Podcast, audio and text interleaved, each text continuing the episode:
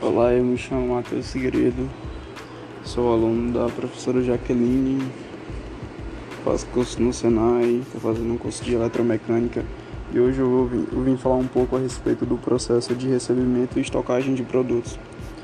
O processo de recebimento e estocagem de produtos se, se realiza assim. Primeiro passo é receber mercadoria Segundo passo, conferir se a mercadoria está de acordo com a nota fiscal. Terceiro passo, conferir se todos os produtos estão certos, não tem quebra nem avaria. Conferir também a respeito da, tempera da temperatura da mercadoria que você vai receber, se ela pode aguentar até qual grau.